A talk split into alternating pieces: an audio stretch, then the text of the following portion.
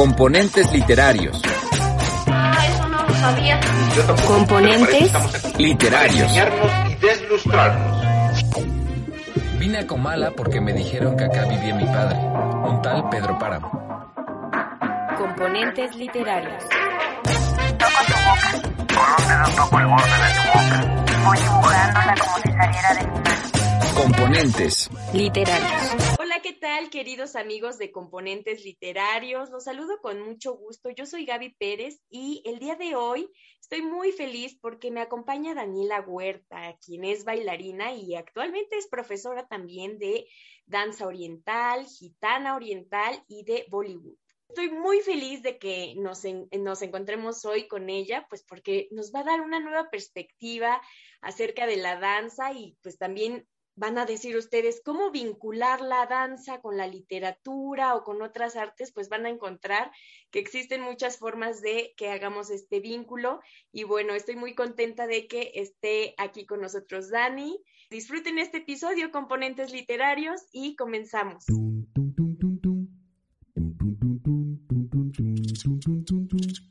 Gramática es el arte o la ciencia, pues en esto no nos hemos puesto de acuerdo, que nos enseña a leer y a escribir correctamente el idioma castellano. Ahora, carnal, El macaquito. Venga, el macaquito. Venga, venga, venga. Hola Dani, ¿cómo estás? Qué gusto de tenerte aquí, de veras. Muchas gracias por aceptar esta invitación. Yo tenía muchas ganas de eh, conocerte, aunque sea de esta manera virtual, pero bueno, es época de pandemia. Y bueno, muchas gracias por estar aquí. Ay, Gaby, gracias a ustedes por invitarme. Estoy súper contenta también.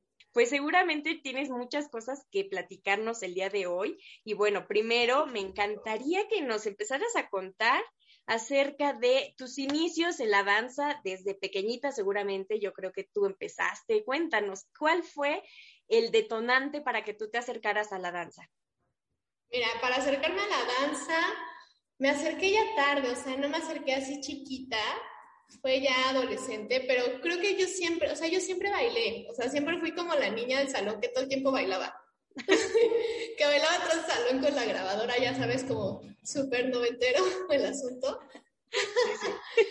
De verdad es que hago como memoria y me acuerdo que yo siempre jugaba a ser bailarina, o sea, siempre era como de estar horas en mi cuarto bailando. O sea, bailaba como yo, como yo lo sentía, como yo quería, pero bailaba mucho, o sea, bailaba horas.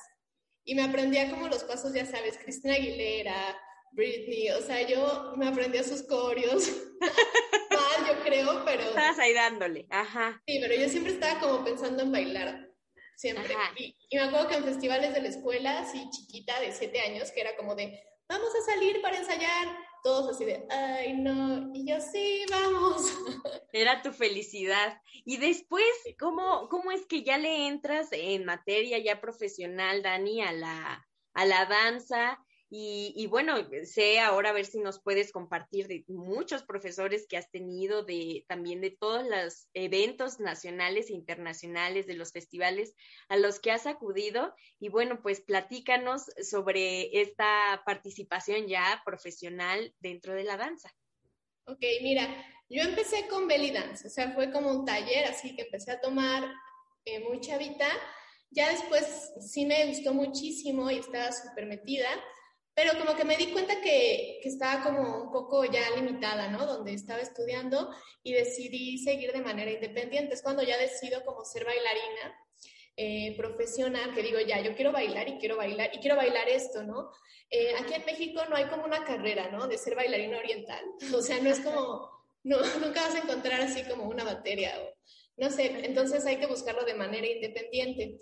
Y pues yo empecé a ir como a muchos seminarios en el, en el DF, en la Ciudad de México. Lo bueno es que hay muchísimo, o sea, de verdad hay como un boom, ¿no? Entonces traen a muchos maestros de diferentes partes del mundo y traen maestros nacionales súper buenos.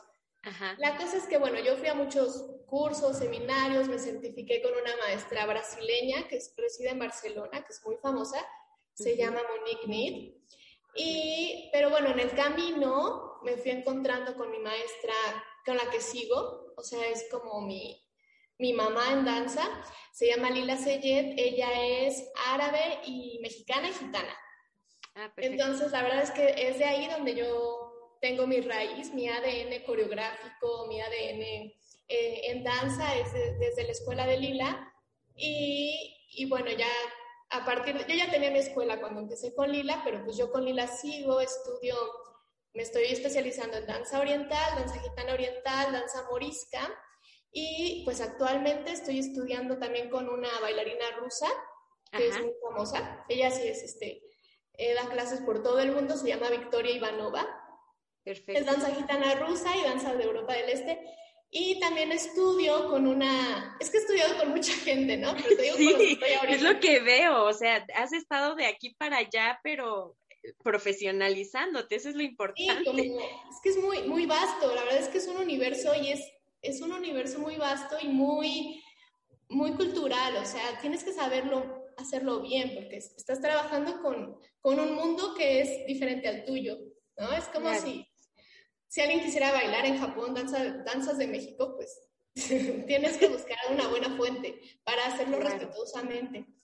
Entonces, bueno, también ahorita estoy estudiando Kathak con una maestra de India, eh, porque a mí me encantan las danzas de India, entonces, este, pues en eso estoy, o sea, ya, ya soy una bailarina profesional, sí lo puedo decir, pero la verdad es que el camino es infinito, o sea, es interminable, es de una vida, o sea, yo, yo a mi vida la dedico a esto y la, la pienso dedicar para siempre porque es lo que amo.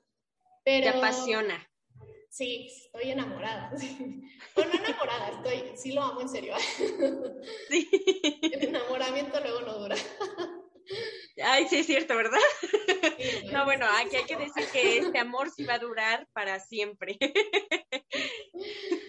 Sí, Muy y bueno, mi escuela la abrí en el 2013 y ya con, e- o sea, con ella pues ya he ido como abriendo puertas, este, foros culturales pues profesionalizándonos y haciéndonos cada vez como tocando escenarios más serios, Claro. tienen como más, más, no sé, más panorama, ¿no? Sí, como más eh, que se han posicionado y han tenido renombre por todos los grupos que han asistido en este tipo de festivales o sí, ¿no? De internacionales y nacionales. Oye, Dani, y por ejemplo, em, con esta parte que, hablas tú de la cultura, que sí es súper importante, porque veo en la danza, eh, y que también es un vínculo con las demás artes, este posicionamiento también em, de la identidad de un lugar, de los significados también, me imagino que ha de tener muchos símbolos, muchos, eh, muchos sentidos y, bueno, arraigos a, a culturas determinadas. ¿Cómo es que llevaste este proceso? Porque me imagino que no solamente es esta cuestión del movimiento corporal, sino que existe una investigación detrás en cada uno de tus profesores, en cada uno de los aprendices también, y que tienen que entender la, las diferentes maneras. Esto que me estás dando como ejemplo, la música mexicana o la danza mexicana, más bien dicho, que se lleve, por ejemplo, en China, necesitaría también eh, tener ese conocimiento de arraigo de identidad, pero sobre todo de significación en cuanto las formas de vestimenta, en cuanto los movimientos corporales, etcétera, ¿no? Entonces, ¿cómo ves esto? ¿Cómo es que ustedes se van adentrando a esta, a esta situación que me parece muy interesante? Mira, para mí fue un parteaguas encontrar a mi maestra, porque ella, ella es gitana, o sea, ella es árabe, ella, ella es de allá, ¿no? O sea, nació en México, pero viene de allá. Entonces, todo el conocimiento étnico, o sea, toda esta parte que te lo da tu abuela, como esta parte gestual, esta parte simbólica, pues la verdad es que ella tiene mucha información y yo siempre, desde que la conozco, pues le pongo mucha atención, ¿no? Y le pongo mucha atención tanto en su gestualidad como en, su, en lo que nos enseñan técnicamente. Y también, bueno, de otros maestros que sí, como dices, hacen todavía un proceso personal, un proceso como de comunicación con la cultura y con ellos mismos, y luego ya te lo dan, ¿no? Y yo también pues he hecho mi propio proceso interno y también para mí ha sido muy bonito encontrarlo como en mi, en mi vida, ¿no? En mi cultura, porque eh, la verdad es que el mundo árabe, o o sea, el mundo oriental es muy cercano a México, muy, muy cercano, más de lo que podemos imaginar. Y estos símbolos están en nuestro cotidiano y no lo vemos, ¿no? Porque nunca nos dijeron que cuando España nos conquistó, realmente España, ¿quiénes eran España en ese momento? Pues venían en, las, en, en, los barcos, en las carabelas, los que venían eran moros, los que venían eran Claro. judíos, los que venían eran los gitanos, ¿no? Bueno, también españoles, este, pues digamos cristianos, ¿no? Pero pues también venían los exiliados y pues trajeron como toda esa cultura a México y, y aquí pues lo podemos ver, ¿no? O sea, muchos símbolos o muchas cuestiones arquitectónicas eh, están ahí.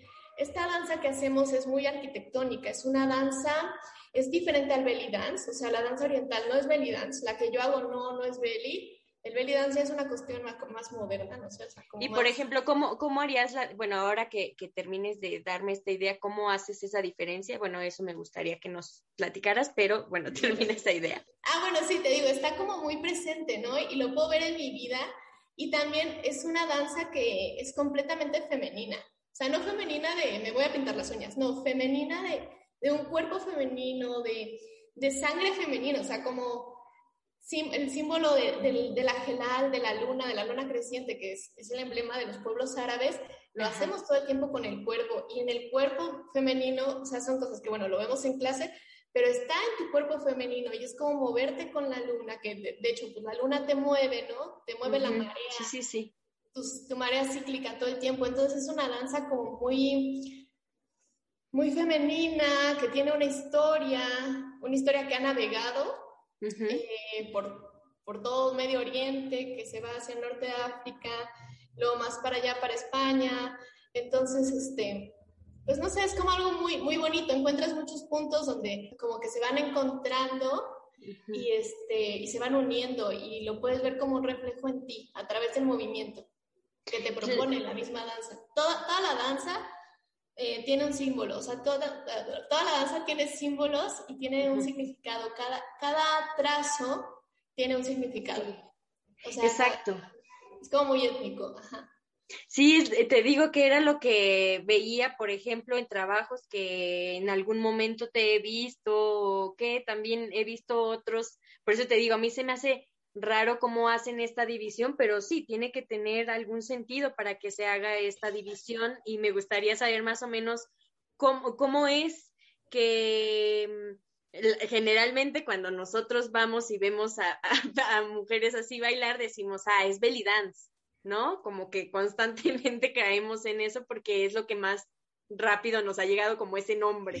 Y entonces, ahora que me dices, no, bueno, son cosas bastante apartadas y todo, ¿cuáles son las diferencias o cómo, cómo podrías tú más o menos explicarnos esa, mm, sí, esa, esa diferencia o a lo mejor semejanza que es lo que nos ha hecho como definitivamente a nosotros como catalogarlo así siempre, belly dance o baila belly dance, aunque en este caso ya nos dijiste que no es así. Bueno, aquí en México hay mucho belly dance. Yo creo que la mayoría de las, de las mujeres, incluso las que dicen que bailan danza oriental, realmente bailan belly dance. El belly dance, haz de cuenta que es, eh, es o sea, sí es danza árabe, pero ya tiene la mano estadounidense. O sea, ya tiene la mano estadounidense, la mano europea. Es una adaptación, yo lo podría llamar como adaptación. Se van a venir las belly dancers encima, pero es la verdad. No, no, de eso se trata, de que despejemos dudas y que también nos ayudes a nosotros a entender esto, no, no te preocupes. Sí, es una adaptación y, y mira, eh, lo que pasa siempre cuando, no, no tanto como una apropiación cultural, pero toman algo y, y lo van modificando, pues también por cuestiones como escénicas, ¿no? Escénicas y, y también para sacar rápido proyectos, entonces los trazos originarios se van modificando. Y, y trazos que tienen un simbolismo, que tienen un significado, pues se pierden, ¿no? Entonces, eh, la danza que hacen, la verdad es que no, no, no es propia de la cultura árabe, incluso hasta podría proponer algo contrario a lo que la cultura árabe eh, tiene en mente, ¿no? Porque Claro. los árabes son como muy cerrados, o sea, ellos son, son muy cerrados y muy reservados, sobre todo con el cuerpo femenino. Entonces, el belly dance es lo contrario, ¿no? Es como, es pues no sé. El destape, el destape. El destape. el destape y el querer siempre como gustarle al otro, ¿no? El buscar la aprobación. Sí, sí, sí. Y la verdad es que la danza oriental, la que hago yo, es danza étnica, es danza árabe árabe. O sea, es, eh, entonces lo, que, lo último que nos importa es gustarte. Sí, sí, sí. Porque estoy trabajando con mis símbolos, o sea, estoy trabajando con mi territorio y, y es privado, ¿no? Entonces, hay detalles en la danza, o sea, por ejemplo, posturas que van muy cerradas y en el belly dance las hacen súper abiertas. O que el pie va hacia una línea porque tiene que ver con, no sé, con, con no sé, con algún, alguna cuestión y ellos la, la abren o la doblan, ¿no? Por ejemplo, los talones, o sea, un ejemplo, los talones son los guardianes de los secretos. Entonces el talón siempre va adentro, ¿no? El talón siempre está contigo. Entonces son como detalles en la danza que bueno, ves a alguien bailar belly dance y le ves el talón afuera y dices, bueno. Sí, sí, sí, sí, sí. De esto me queda perfecto ese ejemplo que me acabas de dar porque justo veo y siempre vi de compañeras, bueno, en el transcurso así de, de, mi vida he visto a compañeras que están en belly dance o que se metían y esto, y justo veía eso, como que más bien las demostraban como este sentido de, de exponerse totalmente, ¿no? Como, sí, como demostrarse así, sin más. Y esto que me estás diciendo de los secretos, en, por ejemplo, en los pies también eso, es un paso como bastante peculiar y que es como el más conocido, ¿no? Que, que sí, justo como que están moviendo la cadera y, y sacan el, el pie. bailando. Ajá, y el pie lo, lo sacan. Entonces, fíjate, esto me queda ya más claro, por supuesto, gracias a esa explicación que nos diste, porque sí, es que es eh, importante entender también que no significa que se esté menospreciando al belly dance ni nada, sino que hablar de desde dónde viene, ¿no? Y cuál es ese proceso también como el que tú nos mencionas de adaptación. No significa que, que lo estemos eh, aquí haciendo menos, pero sí, ¿no? sí identificar que sí, porque al final son bailes y son formas de expresión artística. Sin embargo, aquí sí es importante como identificar el proceso que se tiene en el caso, eh, en las danzas que tú ya has venido trabajando y estudiando, a diferencia del belly dance, que constantemente lo confundimos, como ya lo dije, y que es bien importante que veamos también este proceso, por ejemplo, en cuestión de, yo decía, es como narrativa o es cuestión de, de, que te cuentan a veces algo. Sí sucede, ¿verdad? Que, que, a veces te cuentan, te podrían contar, no sé, un cuento, una fábula o algo dentro de la misma danza a través de los movimientos. Mira, eso que dices es súper interesante porque sí. De hecho, esta danza es una danza caligráfica. Te lo, te lo dicen así, ¿no? Los maestros te dicen así. Esta es una danza caligráfica no se maneja a partir de pasos, como las danzas de acá de Occidente, ¿no? Es una danza de trazo. Entonces, haz de cuenta que todo parte de un punto y, y no se rompe. Eh, vas, vas danzando y vas uniendo cada trazo, pero como es caligráfico, eh, haz de cuenta que haces una postura, tienes una postura que está hecha de líneas o que tiene círculos, o que tiene ochos, o que tiene espirales, ¿no? Que esas son nuestras opciones, nuestras cuatro figuras principales, y las vas uniendo en transiciones, eh, que sí, es, es, caligrafía corporal, porque tiene que ser legible a tu vista, ¿no? Tiene que ser legible la figura que te estoy creando. ¿Alcanza Ajá. como un nivel de interpretación? ¿A eso sí. te refieres? Como, pero también en el, en el espectador, ¿no? De sentirlo, o sea, esos movimientos eh, son visibles para el espectador poder interpretarlo, a eso me refiero, como que puedas decir aquí se ve eso o se necesita en este caso como como espectadora general, como un conocimiento previo para entender esos significados o, o los puedes entender o, o, interpretar así? Mira, se refiere más como a la ejecución, ¿no? Aunque te voy a dar un trazo limpio, un trazo donde tú vas a notar perfectamente cómo mi cadera derecha, solo mi cadera derecha está haciendo un 8.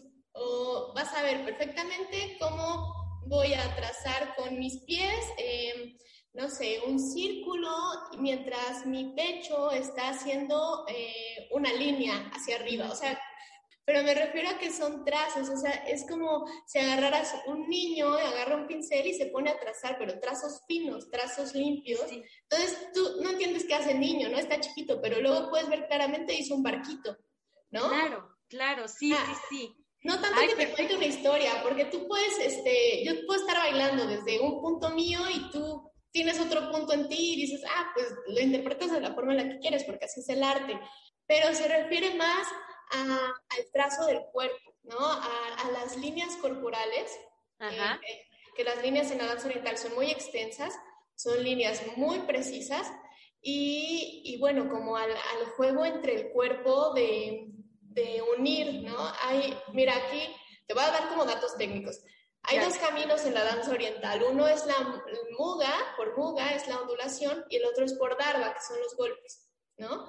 Entonces tú vas como moviéndote entre estos dos caminos o uniéndolos. Y puedes tanto unir como desunir el cuerpo, ¿no? Entonces es como unir lo disociado y separar lo indivisible. Eso es lo que hacemos con el cuerpo. Porque son Guau. trazos- no son trazos occidentales, no son movimientos normales, son movimientos que vas buscando en el cuerpo y buscas las figuras. Que te digo, son estas cuatro principales: línea, hat, eh, samania el 8, halasuni la espiral y el círculo la daira, ¿no? Perfecto. Sobre eso vamos moviéndonos. Y entonces es este proceso también en, el- en las eh, bailarinas de también in- interiorizar, ¿no? Ese, ese significado de sentirlo más allá y de, sobre todo eso, la- el, el medio de expresión que al final es el cuerpo, ¿no? Que estás dándolo todo a través de un sentir, pero al mismo tiempo provocas en el espectador. Eso me parece padrísimo. Oye, y cuéntanos, por ejemplo, de tu experiencia como ahora como profesora, que ya cuántos años tienes como profesora, y cuál fue ese cambio, porque seguramente si notaste como esta, esta parte, yo sé que sigues estudiando y te sigues preparando, pero aún así ya también estás cumpliendo una faceta como, como profesora, ¿no? Ya te pones también del otro lado. ¿Y cómo ha sido este proceso de tu experiencia? Cuéntanos de ser alumna plenamente y ahora ya de dedicarte de lleno también a la, a la docencia. Mira, estos, estos dos, como estas dos fases han ido de la mano en mí, porque la verdad que yo abrir a mi escuela fue como un salto, así como de esos cambios radicales que no piensas si lo haces. Y yo así Ajá. lo hice hace 2013, ay, yo, ay, contar, como ocho años, ¿no? Sí, sí, sí. Entonces, este, fue como de la nada. Yo dije, yo voy a bailar y ¡pum! Puse una escuela así, de verdad. Entonces yo empecé, como era bailarina de belly dance, pues yo empecé enseñando belly dance. Eso fue muy chistoso, de verdad. Empecé enseñando belly dance, bailábamos belly dance, pero yo siempre traía como una onda gitana, ¿no? O sea, siempre, siempre muy gitana. Siempre las ponía a bailar un buen de cosas balcánicas que, que ni quedaban con el belly dance, pero como a mí me gustaba lo balcánico, pues ya lo ponía. Y entonces cuando yo entré con mi maestra así formalmente y ella me empezó a corregir todo, Ajá. entonces de verdad yo llegué un día con mis alumnas y les dije, lo estamos haciendo todo mal, Dios. todo está mal, así no es, así, ya no vamos a bailar lo que estamos bailando, porque eso no es. y ellas así como de, ¿qué? Ajá. De verdad. Entonces les cambié la técnica de verdad de un día a otro. O sea, eso fue, yo les cambié la técnica en el 2000, como finales del 2014. Ujú. Pues ya tenemos ya, o sea, ya pasó, ¿no? Pero sí fue muy gracioso, ¿no? Dimos como una transición y fue un súper cambio, o sea, porque el festival del 2014 fue una cosa y cuando hicieron el festival del 2015 fue como de, oh, por Dios, ¿qué es esto que están bailando? Toda la gente me decía, es que ya bailan increíble, ¿qué, qué, qué onda con ustedes? Y así, ¿no? Y luego bailábamos en festivales y era como, ¿ustedes qué bailan? ¿Qué es eso? Pues es danza árabe. ¿Qué? Así como, luego no, no nos ubican bien, ¿no? ¿Qué estamos haciendo? Porque están acostumbrados al belly dance. justamente. Ajá, exacto, exacto. Sí, pero pues para mí ha sido muy bonito. O sea, yo, yo soy como muy, muy entregada con mis niñas y la verdad es que es un espacio muy saludable. O sea, no, no es como estas escuelas de danza donde sientes como la competencia, todas son un amor, todas siempre se apoyan y como hacemos mucho este ejercicio, aunque no quieras, la música y el mismo, la misma danza te pide presencia, Así te es. pide que estés ahí, o sea, no puedes estar así como pensando en, en que no hiciste la tarea, ¿no? Que ya se te hizo tarde para el trabajo, porque se te cae el cuerpo, o sea, se te rompe el cuerpo y, y, no lo estás haciendo bien, ¿no? Entonces sí, sí te pide presencia de, de, ti, de tu, de tu ser, ¿no? De lo que seas, pero te pide que estés ahí y sobre todo mucho ejercicio mental. O sea, es un, es un ejercicio intelectual. Sí. Eh, y mira, pues la verdad es que sí se me han ido muchas alumnas, porque la gente no quiere, no quiere pensar, la gente no quiere sentir, la gente quiere que le pongas un bailecito y que se vean bonitas, ¿no? Entonces sí es como una selección natural aquí en, en, la escuela, en el estudio de danza, es como una selección así como... Sí, sí, sí. Sí, quién sí quiere darse por completo a, pues a, sí mismas, la verdad, porque al final es, es algo que estás haciendo contigo. Claro. Oye, qué interesante esto que nos cuentas. Era justo lo que te decía, que yo admiro mucho estos procesos que se llevan y que sin duda son notorios. Cuando vas a ver eh, eh, los bailes, cuando vas a ver ya toda la coreografía y, el armado, te das cuenta justamente de eso. O sea, un equipo también se valora por, por esa situación que nos dices y ve qué importante es también y cómo se puede vincular con esta parte que nos dices el pensar. O sea, no solamente el bailar significa una expresión meramente corporal, sino que tienes que estar conectado con todo, mente, con la sensibilidad y, por supuesto, pues ya de ahí adaptas este, pues ya el cuerpo, ¿no? ¿Y en dónde se ubica tu escuela? ¿Cómo, ¿Cómo entran? O sea, ¿cómo pagan? ¿Cómo se lleva a cabo todo este proceso de admisión? Mira, yo estoy en el centro de Metepec, uh -huh. estoy justo en el centro, estoy en la calle Miguel Hidalgo, es la que te lleva al Calvario. Eh. Como referencia eh, está este restaurante Hay Dolores, estoy justo enfrente. Estoy en una casona súper vieja, que aparte, o sea, a mí me encanta porque, pues es como de esas reafirmaciones que te da la vida, ¿no? Dices, sí, sí hago esto y cuando llegué a, aquí a esta casa, pues es una casona que tiene justamente un patio andaluz, es un patio andaluz, tiene un patio central y uh -huh. toda la, todo el mosaiquito que es súper viejo, eh, son estrellas, pero realmente esas estrellas yo sé que es la estrella de seis puntas, que es la estrella andaluza. Entonces yo estoy aquí en mi casita andaluz, eh, arriba, con unos balconcitos, y bueno, para entrar, ahorita está, ya todo cambió, ¿no? Ya tengo modalidad online y tengo presencial también. Cuido mucho los grupos, cuido que no crezcan este, más de cinco personas. La verdad es que hemos tenido mucha suerte. También mis alumnas son, son personas conscientes. Entonces, pues sí, las que vienen aquí, pues tenemos todos los cuidados. Y pues nada, para inscribirse nada más necesitas este, tu cartera y tu cuerpo, o sea. Sí, sí, sí. Te cobran la inscripción y, y, tu mensualidad, ¿no? O sea, dependiendo las horas que tomes a la semana. Y ya está. Ah, muy bien. O sea, eh, vas, eh, tú ya decides más o menos cuántas horas y Oye, ¿cuántas horas le dedicas a, al baile? Si tú te pusieras a pensar al día, ¿cuántas horas aproximadamente le dedicas así al, a la danza? Mira, diario, yo creo, varía, ¿no? Varía con los horarios que tengo todos los claro. días, pero diario bailo y yo creo que le dedico unas cinco o seis horas. Muchísimo. O a veces más, sí.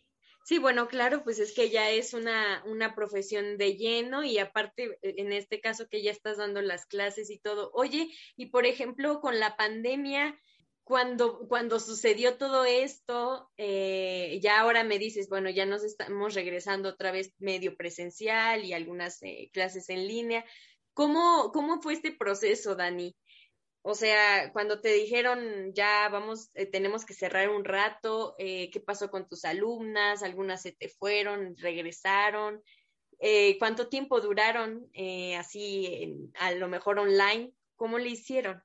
Ay, no, pues fue un rollo porque yo no quería, o sea, yo, yo soy como de esas personas así como de, ay, no, no va a pasar nada, ¿no? Entonces, yo me mantuve lo más que pude, pero cuando ya vi que nadie venía, pues dije, bueno, ya, ¿no? Entonces me fui a encerrar en mi casa y, y, di las clases online, pero fue muy difícil porque la verdad es que está cañón, o sea, porque luego que el Zoom se traba y Ay, este, sí.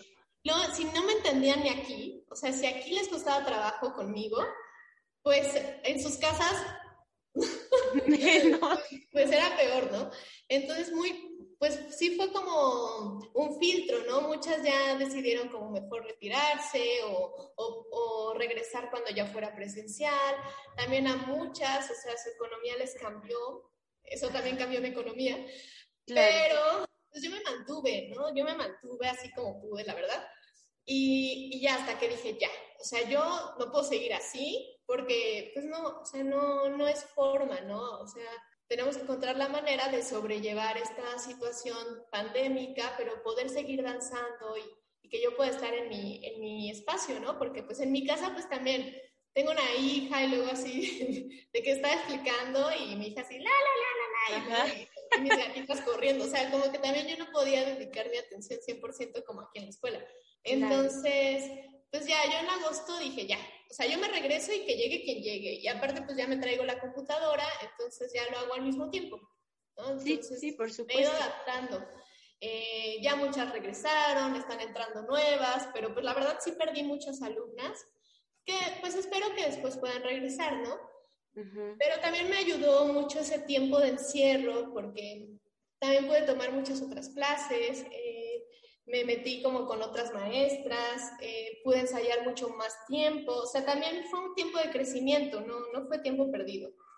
Claro, sí, yo creo que muchos aprendimos también a, a valorar otras partes de la vida y, y sobre todo pues adaptarnos, ¿no? A, a esta nueva forma. Y, y también con eso me gustaría saber, Dani, para ti que, que estás de lleno ya en la danza y que ya nos dijiste que es de veras un amor para siempre y que es una pasión tremenda, cuéntanos. Sí, porque este sí es amor para siempre, ya quedamos. Sí, ya.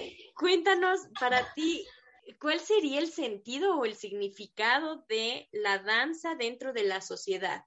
Mira, a mí en particular, eh, por el tipo de danza que hago, para mí la importancia también radica mucho en saber quiénes somos como mexicanos.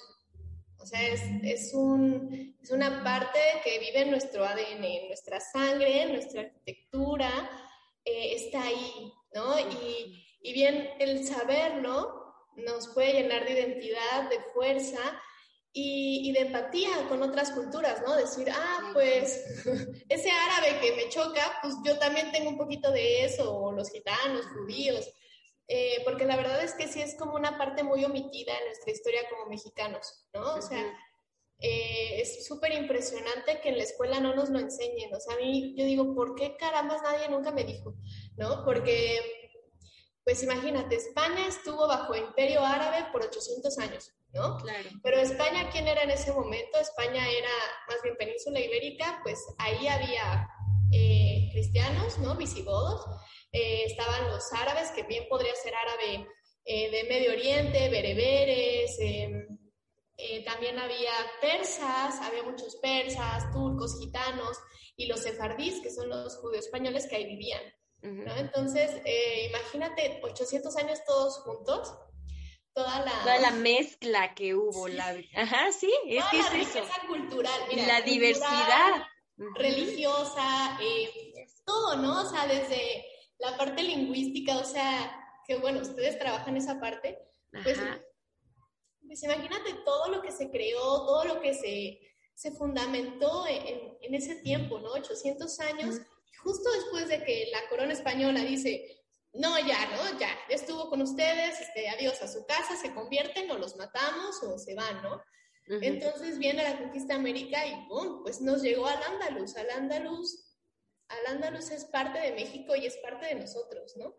Entonces, Sí. para mí, bailar lo que hago es como reivindicar eh, como esta mm, parte, ¿no? De nuestra, de, nuestra, de nuestra identidad. O sea, para mí es como recordar, reivindicar, este, difundirlo y, y expresarlo, ¿no? O sea, dejarlo salir.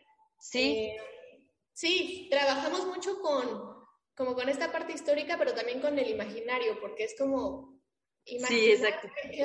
cómo fue, ¿no? Que, cómo era esa relación, ¿no? Entre cristianos, judíos, musulmanes, gitanos, bueno, de ahí salimos. Para, una parte de nosotros, ¿no? También acá. Y también la parte africana, porque allá, por ejemplo, en España, pues como era, movilizaban esclavos, eh, pues también hay una parte africana muy fuerte, ¿no?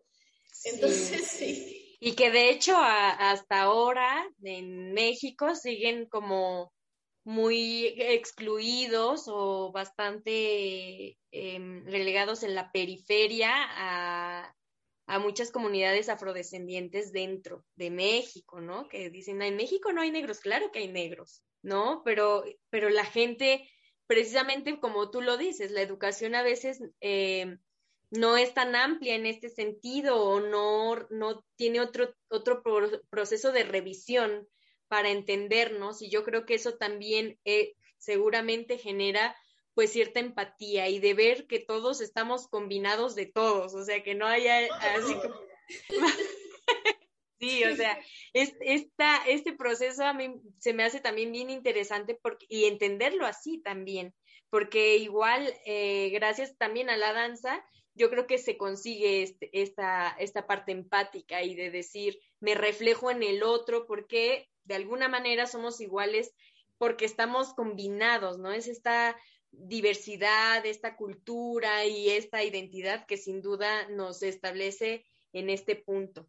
Oye, Dani, y cuéntanos cómo se llama tu escuela para que ya lo tengamos bien apuntado y también de lo que va a venir para ti próximamente con tus alumnas, si tienen eh, un evento en puerta, un festival o algo, cuéntanos, invítanos. Mi escuela se llama Adi Shakti, Escuela de Danza Oriental.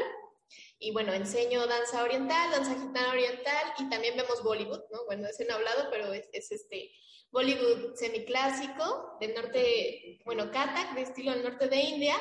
Y, y sí, vienen muchos eventos, aún así con la pandemia, por fin. Qué este, bueno. Tenemos uno buenísimo que, que, estamos, hemos trabajado prácticamente todo el año de pandemia, hemos dedicado para, para sacar ese proyecto. Se llama, justo de lo que estamos hablando, el evento se llama Camino al Andaluz. Y entonces es una colectiva de bailarines de toda la República que trabajamos justo con este tema. Eh, desde, desde, danzas diferentes, ¿no? Porque va a haber este, danzas de México, danza flamenco, este, bueno, pues varias y nosotras en parte, ¿no? que llamamos la danza oriental. Y ese evento es el 6 de mayo en el Teatro de la Ciudad, en Ciudad de México, y el 5 de junio en el Teatro de la Danza. ¿no? Eso es lo que ahorita tenemos en puerta. Vamos a llevar una coreografía muy bonita. Y, y, bueno, mi festival, que es el festival que es nuestro recital de danza, lo estoy pensando hacer para noviembre. ¿no? Ya les estaré avisando, pero para noviembre también vamos a llevar muchísimas cosas súper bonitas. Hemos tenido mucho tiempo de trabajar, entonces tenemos ya un repertorio súper cansado, ¿no? Como de, de 11 canciones ya.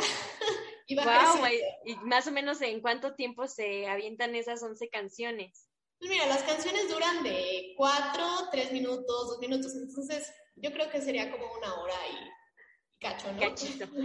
y cachito. Va a ser muy satisfactorio que consigan ya cuando vean todo ya establecido en e, estos festivales, en, el teatro, por ejemplo, va a estar padrísimo. Entonces, dices eh, que vas a estar el 6 de mayo en el Teatro de la Ciudad y el 5 de junio en el Teatro de la Danza, ¿no? ¿A qué hora va a ser eso y cómo van a conseguir las personas los boletos o cómo se lleva a cabo esto? Ah, mira, eh, es por Ticketmaster, ahí están los boletos. Y me parece que el del 5, los dos son a las 7 de la noche, me parece.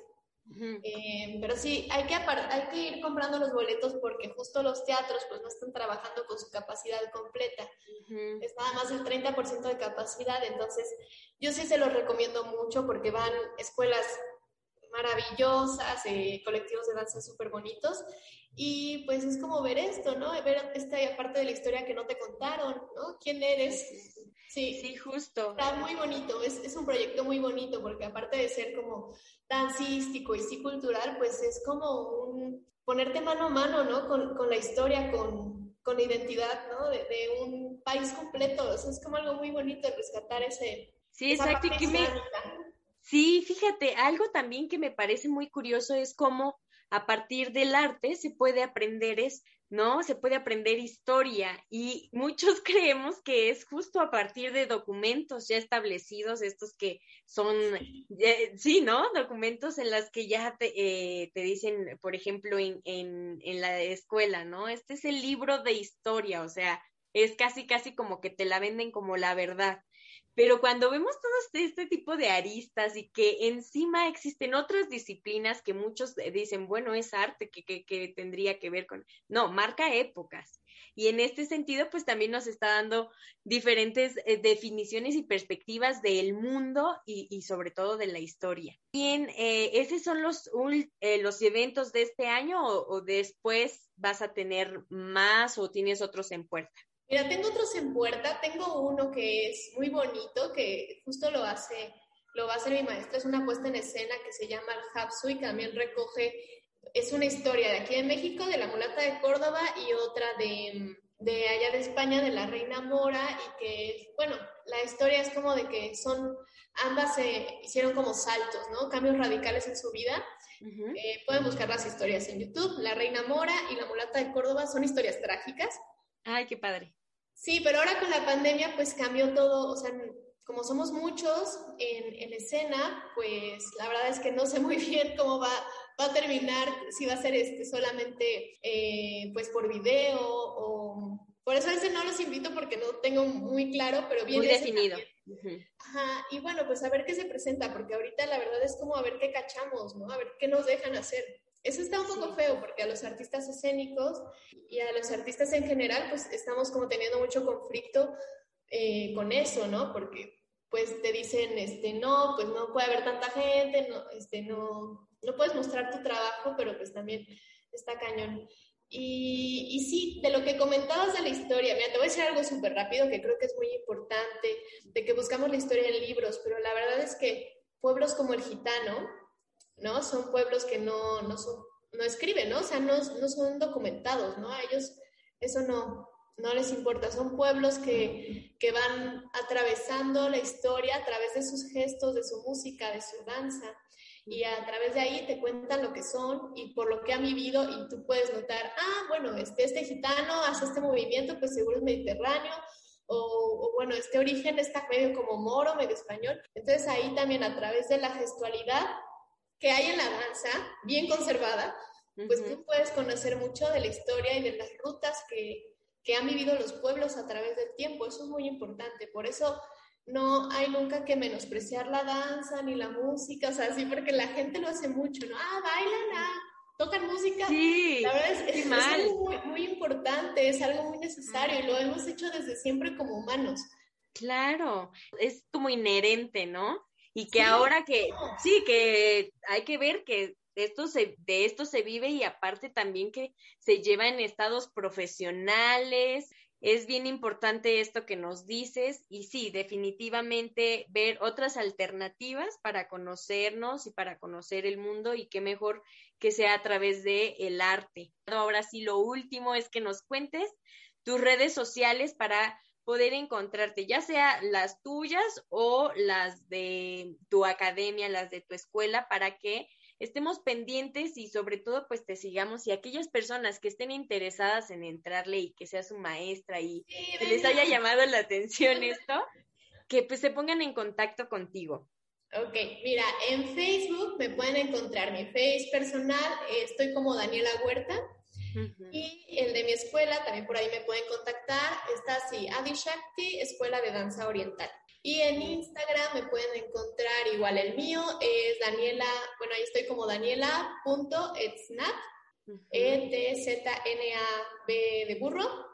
Y también Adi Shakti, Danza Oriental, eh, es otra cuenta que tengo y también por ahí pueden informarse sobre los eventos, las clases o espiar un poquito qué estamos haciendo, qué corios, en qué corios vamos y darse una idea de qué hacemos. Sí, sí. No, está, está perfecto porque igual las redes sociales les ayudan también a eso, ¿no? A hacer como esta difusión y sobre todo como que a ver ahora de qué se está tratando esto y, y queda fantástico y así si te pueden encontrar qué mejor. Entonces esas son tus redes sociales. Sí, por ahí me pueden encontrar y, y también me parece que en el en Adi Shakti Escuela de Danza Oriental viene mi teléfono, entonces por ahí también, por WhatsApp Perfecto. Perfecto, entonces pues ya le escucharon componentes literarios para que se acerquen y también eh, pues le entren a la danza si les está llamando la atención esta plática con Dani, pues qué mejor, ¿no? Que puedan eh, entrarle y ya saben todo este bagaje cultural al que se van a enfrentar, que no solamente es una cuestión que, que, que tiene que ver con, con el, las expresiones corporales, sino van a encontrar muchas, muchas cosas más que seguro los van a sorprender. Y bueno, Dani, ahora sí, muchas gracias de veras por aceptar esta invitación nuevamente. Ojalá que no sea la última vez que nos encontremos acá y que nos vengas otra vez a, a decirnos las buenas nuevas que tengas y que vayan llegando con nuevos proyectos, nuevos festivales y eventos. Sí, muchas gracias a ti, Gaby, por invitarme. Yo encantada, gracias por, por tu interés en mi trabajo, en mi danza, en la escuela. Y sí, claro que sí. Cualquier cosa, pues ya, yo les cuento. Perfecto, pues vamos a estar pendientes. Muy bien, componentes literarios, pues ya nada más les recuerdo nuestras redes sociales, estamos como componentes literarios así, en eh, Facebook e Instagram y también pues eh, suscríbanse al canal de YouTube, que es donde salen todos los episodios y también en Spotify todos los domingos tenemos un episodio, nuevo, ya sea entrevista o cada 15 días tenemos con Cianya Ponce y con su servidora Tecito, que, bueno, hablamos de diferentes propuestas que nos llaman la atención para hablar y seguir eh, en contacto con el arte. Muchas gracias por estar con nosotros. Esto fue Componentes Literarios.